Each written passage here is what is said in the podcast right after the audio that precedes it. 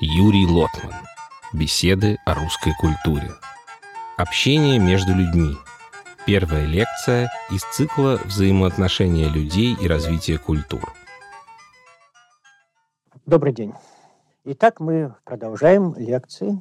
И то, что я собираюсь предложить вашему вниманию сейчас, будет продолжать наш разговор но вместе с тем в некотором новом повороте. Мы говорили о культуре прошлого, в основном 18-го, начала 19 веков, касаясь вещей, которые тогда были в обиходе, предметов, и неких основных обычаев, касаясь того элементарного знания, без которого нельзя понимать ни книги той поры, ни поступки людей, и в конечном счете нельзя понимать и историю. Но ни книги, ни история не сводятся к простым вещам, к вещам каждодневного обихода и к самым элементарным обычаям. Гораздо сложнее и вместе с тем важнее другая сторона дела. Как люди в разные эпохи общаются друг с другом. Почему они необходимы друг другу? Конечно, вопрос этот очень большой, и всего его охватить э, даже и а, надеяться нельзя. Люди общаются и в процессе производства, и в самых разных бытовых, социальных, политических коллизиях. Но мы э, возьмем более узкую сферу. Как люди говорят друг с другом, как люди узнают друг друга, как они в быту и почему они в быту друг другу необходимы, какие у них есть для этого обычаи. Это важно.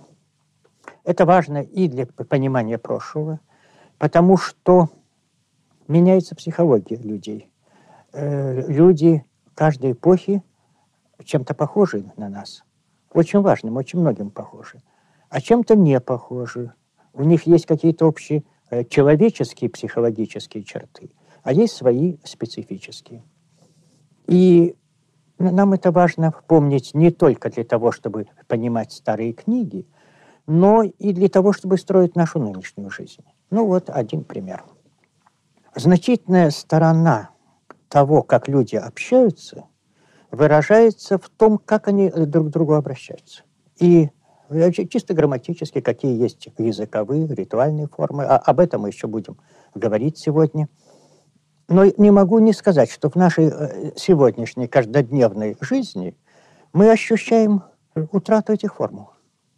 Мы не знаем, как э, друг к другу обращаться. Вот незнакомые люди в автобусе. Ну, как сказать другому человеку? Гражданин – это э, вроде бы, ну так, обращаются очень официальные лица, так и милиция обращается. Товарищ это тоже как-то нельзя к чужому э, человеку. И то же самое, насколько я представляю себе, и в эстонском языке. Ну что ж, кодоник сказать как-то не принято. Сельцинес тоже. Ну, Хэра нужно фамилию, наверное, знать. Обращение утрачено. Не могу не сказать о том, что приходится слышать такое уродливое обращение, страшное, как, скажем, женщина или мужчина. Но это чудовищно, это только свидетельствует о разрушении социального э, ритуала. Ведь обращение мужчина как незнакомому – это ужасная вещь. Это э, из обихода, но всегда так обращались женщины самой позорной профессии. А Порядочные женщины так никогда не говорили. А между тем это сейчас э, слышишь везде. И это один только из примеров. Э, социальные отношения на самом таком простом уровне – предмет большой культуры, культурного э, созидания. И очень важно в этом смысле обращаться и к прошлому. Особенно, когда вот такое время динамическое, все меняется, и часто мы оказываемся без элементарных средств э, понять друг друга. А насколько важно друг друга понять, не стоит и говорить. Итак, мы будем говорить о формах общения. И поэтому, прежде всего, мне хочется вспомнить, как это делалось в XVIII-XIX веках. Обращение и в России, и в Западной Европе в эту пору имело твердо установленные формы. Оно не совпадало в разных странах. Но человек, обращаясь к другому человеку, никогда не затруднялся тем, как его назвать и как к нему обратиться. Отчасти это было связано с твердыми социальными установлениями, с тем, что сложилось веками и облегчало людям внешние формы общения.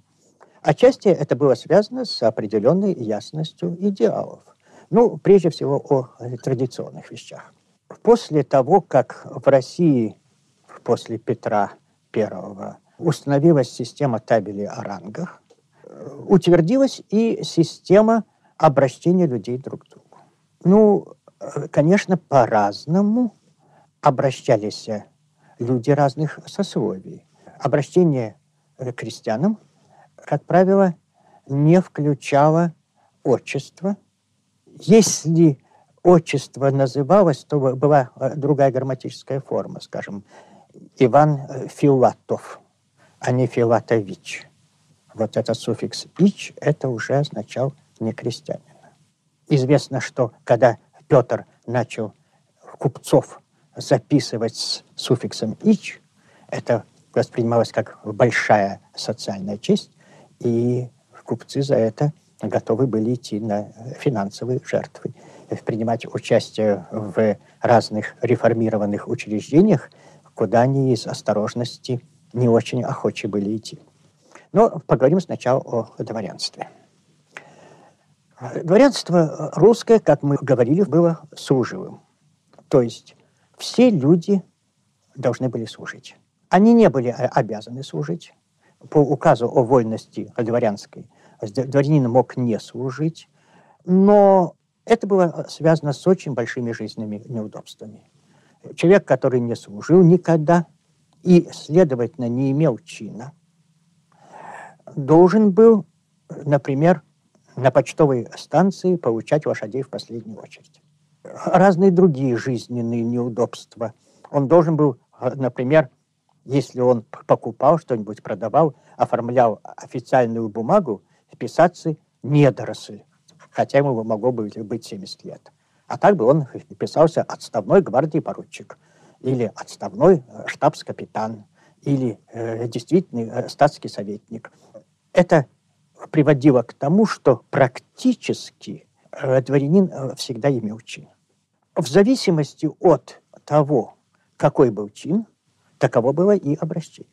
Причем были отличия между обращением бытовым и обращением в официальной бумаге. Ну, сошлюся, например, в середине прошлого века вышла такая забавная книжечка – Автор был граф Стонский, и брошюрка называлась «Как сделаться джентльменом». Там были перечислены э, обращения официальные. Ну, скажем, на конверте, который адресовался, или в бумаге, которая обращалась к императору, надо было вписать его императорскому величеству, э, государю-императору. А бумагу надо было начинать со слов августейший монарх или ваше императорское величество, а великим князьям, э, соответственно, высочество. Дальше шло по э, чинам. Первый, второй были э, высокопревосходительство, а превосходительство был третий, четвертый. Напомню вам, что в ревизоре Гоголя Хлестаков, когда вот так расхвастался, говорил, а у нас э, зритель не понимает часто смысла. Хлестаков говорит, мне даже на конверте пишут «Ваше превосходительство». Все дело в том, что Хлестаков чиновник самого последнего класса, 14-го, или стратишка, как его называет его слуга Осип, коллежский регистратор. И положено его называть «Ваше благородие». А он сразу хватил Э, третий, четвертый класс очень высокий, ваше превосходительство. Должен сказать, что в этом обращении, кроме уважения к чину, имелось и уважение отчасти и к знанию. Так, например, ректор университета, какого бы чина он ни был, был э, ваше превосходительство. Это было исключение. Оно делалось для ректоров, для начальников каких-то совершенно особых служб, ну вот, скажем, для прокурора, или же для кавалеров высшего ордена Андрея Первозванного. Тоже, какой бы чин не имел кавалер Андрея Первозванного, он был э, ваше превосходительство. Потом шло по понижающей. Пятый класс. Пятого класса э, военным званиях не было. В XVIII веке был бригадир, Екатерина упразднила, но были э, действительно статский советник. Это был ваше э, высокородие. И э, так далее.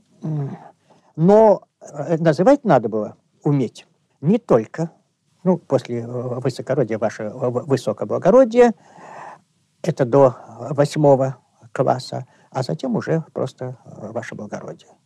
Ваше благородие говорилось, по сути дела, при обращении к каждому дворянину. Хотя в чинах это и было не обязательно, но это была уже форма вежливости. Еще были исключения такие. Кроме обращения по чинам, еще обращение по знатности. Обращение к графу или князю ваше сиятельство. А еще была одна разновидность, вот скажем, в конце войны 12 года Михаил Иванович Глиничев Кутузов, который стал князем Кутузовым Смоленским, получил еще особый титул светлости, светлейший князь. Это было такое отличие. И тогда называлась ваша светлость. Но интересно, что были особые обращения и к лицам духовного звания. Так, например, для митрополита и архимандрида было э, высокопресвященство, ваше э, высокопресвященство. Для епископа пресвященство, для архимандрида, игумена и соответствующего ранга ваше э, высокое преподобие и для священника просто преподобие. Эти формы имели параллели и в европейском быту. В разных странах по-разному, но обращения по титулам, в общем, были приняты до французской революции и во Франции революция отменила, а в Европе так оно и было. Это э, создает, между прочим, некоторые особенности. Вот приведу один пример.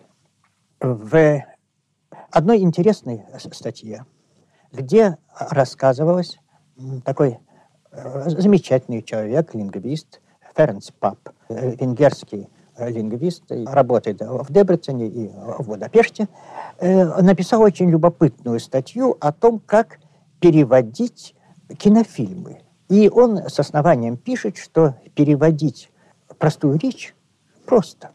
Это не составляет трудности. А переводить обычаи бывает очень трудно.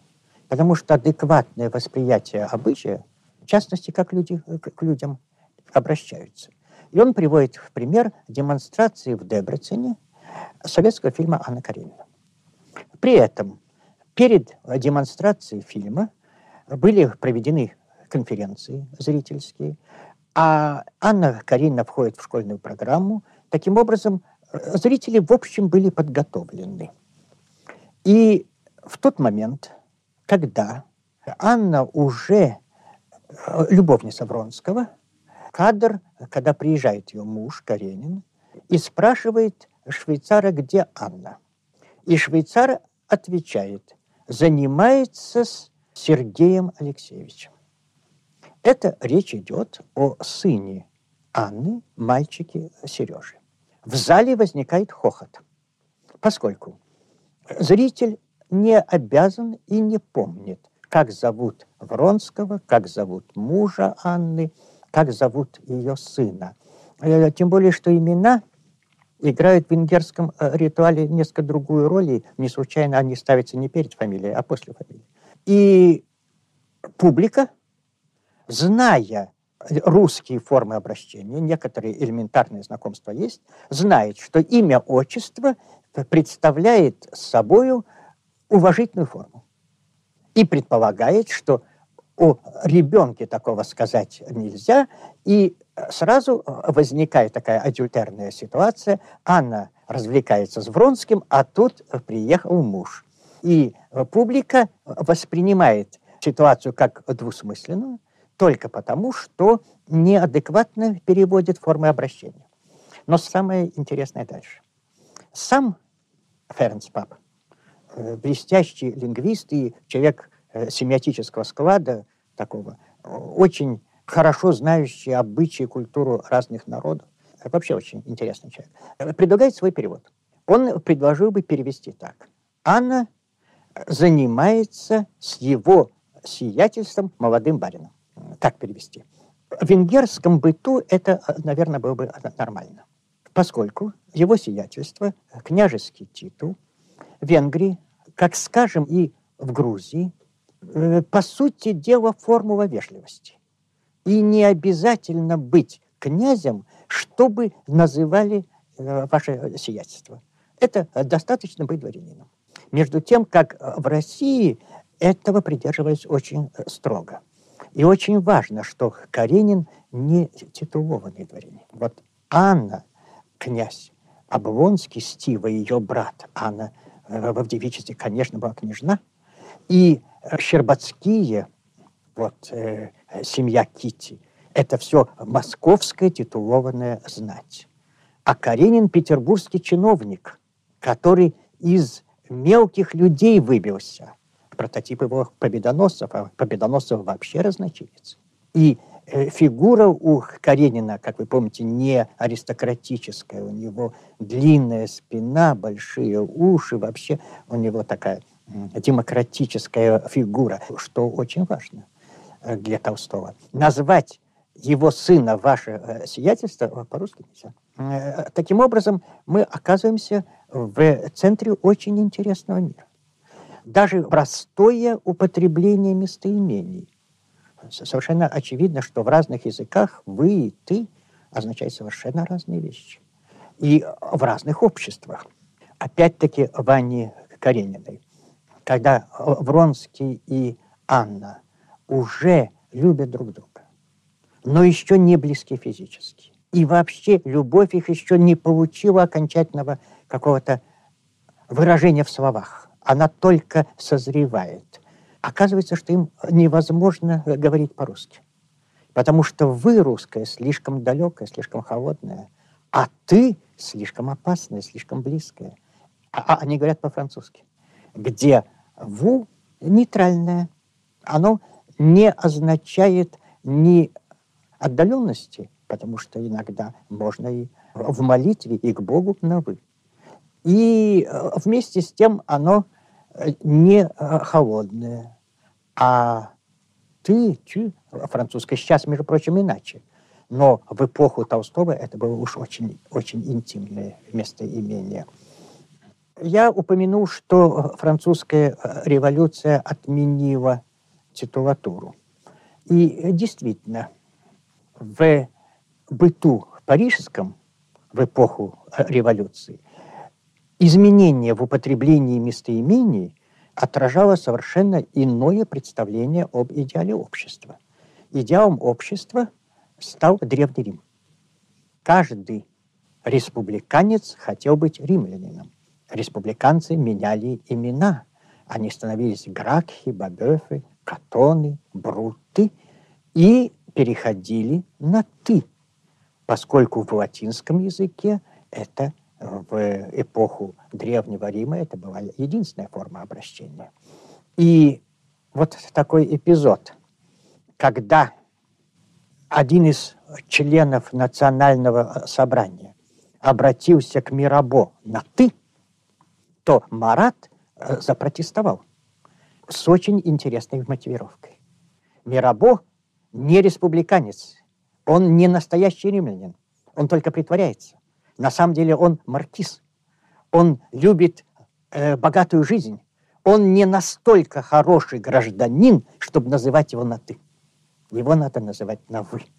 Это то, что было такой отличительной чертою прошедшего быта. Потому что во Франции до революции была э, создана культура утонченной вежливости. И самый вежливый э, человек Франции был король. Это была привилегия короля. Людовик XIV ни с одной дамой, будь она судомойкой или доит коров в Версале, не разговаривал, не сняв шляпу. Вежливость короля – это и есть вершина его величия. И вот эта утонченная вежливость французской аристократии, которая не отменяла грубости нравов и очень э, сложно сочеталась. Она была отброшена ради искренности, потому что еще до революции Руссо писал, что вежливость нужна для того, чтобы хорошо лгать, а откровенность не требует изысканных форм. Таким образом, в начале XIX века скрестились эти разные формы обращения, но не только во Франции. Все мы читали фанвизинского недоросля. И помним, как там говорил Стародум о том, что в эпоху Петра тогда никто не говорил друг другу «вы», потому что один человек не считался за многих, то есть люди не были эгоистами, а тогда все друг другу говорили «ты». Такой идеал простоты и искренности грубоватой, с одной стороны, а с другой идеал вежливости и утонченности. Оба они присутствуют и как бы сосуществуют. Но мало этих официальных форм вежливости, которые были положены по табели о рангах. Я позволю себе э, зачитать один любопытный отрывочек из мемуаров лексиколога Макарова, который э, вспоминал о своем детстве – в самом э, начале XIX века. И он жил в небольшом городе, э, Солигаческе, и там богатейший дворянин, помещик, которого называли Солигаческий царь, встречал своих э, гостей, как вспоминает Макаров, по очень строго разработанному ритуалу. Позволю себе прочесть. У него были три формулы обращения к разным лицам дворянам, владевшим не менее двухсот душ и более, он протягивал свою руку и говорил сладчайшим голосом. «Как вы поживаете, почтеннейший Мартемьян Прокофьевич?» Дворянам с 80 и до 200 душ он делал только легкий поклон и говорил голосом сладким, но не сладчайшим. «Здоровы ли вы, мой почтеннейший Иван Иванович?» Обратите внимание на одну деталь. А разница кажется очень небольшая. Дворянам богатым и так приблизительно равным ему, он говорил «почтеннейший», а которые ниже, он говорил «мой почтеннейший». Мы бы сейчас не обратили внимания на эту разницу, а между тем она была э, важна. Итак, там, где был сладчайший голос, там был почтеннейший, а там, где был просто сладкий, там был почтеннейший мой. Всем остальным, имевшим менее 800 душ, он только кивал головой и говорил голосом просто приятным. «Здравствуйте, мой любезнейший». Между прочим, без им, имени отчества. Любезнейший без имени отчества – это уже почти обидно. Так обращались к слугам. «Послушай, любезнейший». Вот. Но при всех трех родах здорования ласковая улыбка не сходила с его уст. Это тоже э, существенно. Помните в «Пиковой даме», когда идет игра, и э, Чекалинский ведет эту большую игру э, в игорной компании, ну, а Чекалинский фигура несколько сомнительная. Он и аристократ, и вместе, видимо, немножко шулер. Но всякий раз, когда Герман приходит играть, и игра идет не на жизнь, а на смерть, огромные суммы тем не менее, Чекалинский, это Пушкин подчеркивает, э, говорит каждый раз ласковым голосом. Это была манера обращения, которую учили и которая тоже была э, важна. Можно согласиться с Руссо в том, что здесь было много лицемерия, но вместе с тем это была и форма, облегчающая общение людей. И люди других сословий тоже знали, как друг друга надо называть. Хорошо владели оттенками. Э, очень важно владеть оттенками для того, чтобы правильно понимать собеседника. Ведь как получалось, когда сталкивались люди очень разных социальных пластов, которые не владели этой условностью, они не чувствовали, где ласка, где обида. И некоторые принимали, вот люди с повышенной гордостью, обижались там, где их не хотели обижать. Другие не обижались, когда их презрительно э, третировали. Владение формами ритуального обращения, ну, как бы смазка, по которым едет механизм. И она в значительной мере облегчает общение. Но мы уже вот вспомнили э, французскую э, революцию и древних римлян. Это для нас интересно вот почему.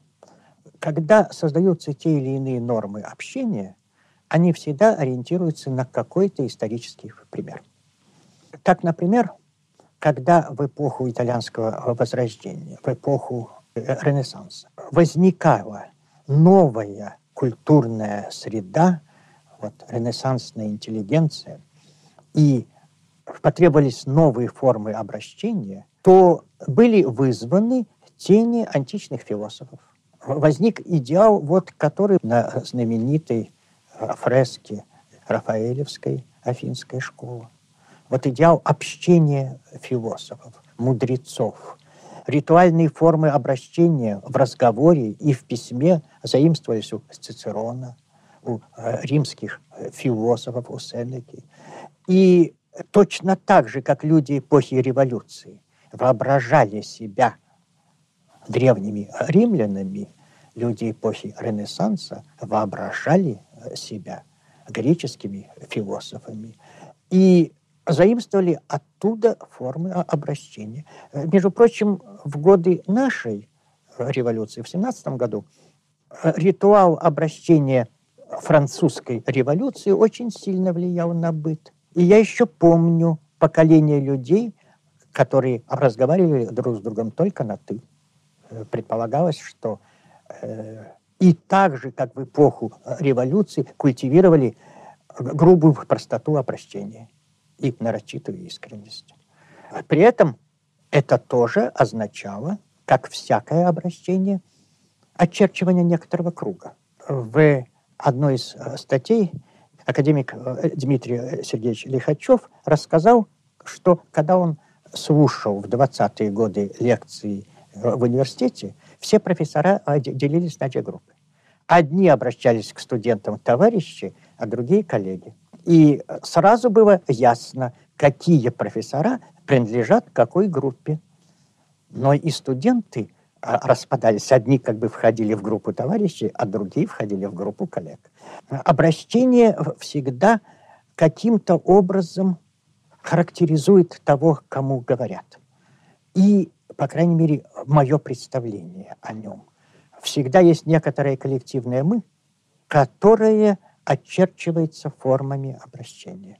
Между прочим, если утрачены у нас сейчас общие формы обращения, то они не утрачены в маленьких коллективах, в студенческом сленге, в молодежном языке, где небольшие границы их коллектива очерчиваются языком.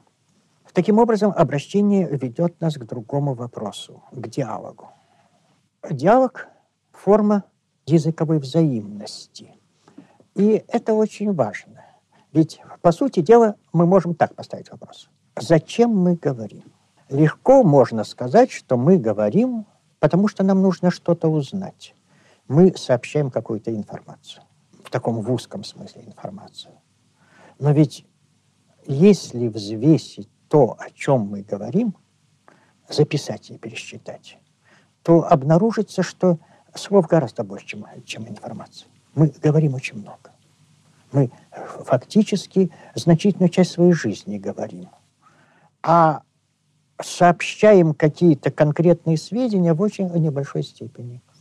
Ну вот когда-то еще в начале 60-х годов венгерский ученый Иван Фодь смерил избыточность речи разных ее разновидностей. Избыточность – это величина, которая показывает, сколько лишнего используется. Другое дело, что лишнее не есть ненужное. Э, язык обладает каким-то количеством необходимого лишнего. Но лишнего может делаться очень много. И тогда э, речь становится малоинформативной. Ну, оказалось, что наименее информативно, наиболее избыточно э, газетная передовица. Ну, понятно, бюрократическая речь, большие блоки, очень много лишних слов. И э, разговор барышень на улице. Э, женские разговоры записаны на улице Будапешта на магнитофон, дуэленту. Измеряется очень просто избыточность. Говорится слово, и смотрим, можем ли мы угадать следующее слово. Если, ну, я скажу передовики, и все вы знаете, что дальше будет производство. Э, значит, слово производство уже никакой информации не несет. Когда один человек спрашивает другого, ну как ты живешь, очевидно, что ответ абсолютно не информативен. Э, знаете, известный э, объяснение, кто такой зануда. Это тот, кто на вопрос «как живешь?» отвечает, как он живет. А все-таки зачем же мы э, говорим? Мы устанавливаем сферу общения. И нам не только важно получить какую-то информацию от другого человека, но важно вступить с ним в контакт. И говорение есть в значительной мере форма контакта.